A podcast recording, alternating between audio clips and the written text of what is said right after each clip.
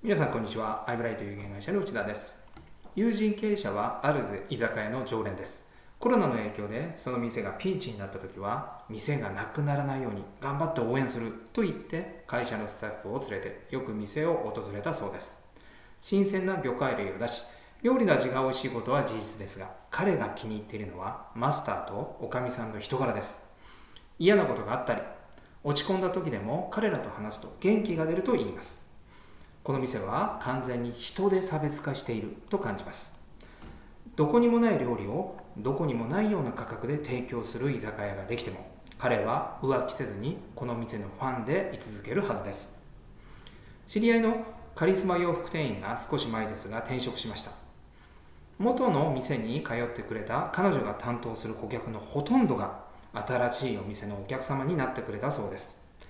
彼女は売っている商品で差別化するのではなく人で差別化していることがわかります。これら2つの話は保険営業に通じます。いい提案をしても検討しますと言われ契約にならないことがある。他と比較してからと言われネット通販や共済などと保険料を比べられ苦戦している。こんな悔しい思いをしていませんか？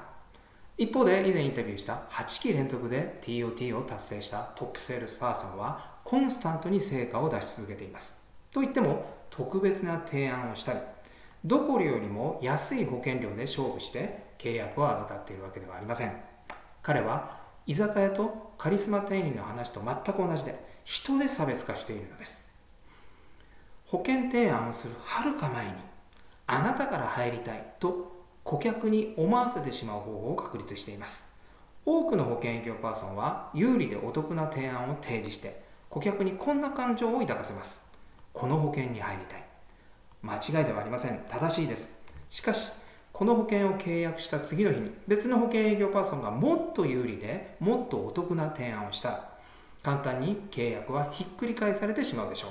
一方そのトップセールスの売り方であればこんなことは起こりにくくなるはずです。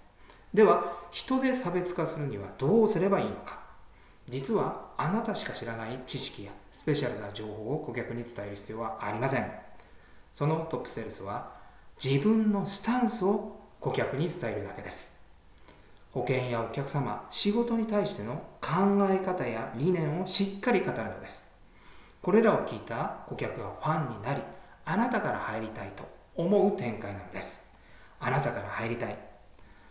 こうまず思っていただいてから本題に入るのですから保険が売れないわけがありません。人で差別化するためにあなたのスタンスを伝えることを考えてみてください。保険のメリットより自身のスタンスです。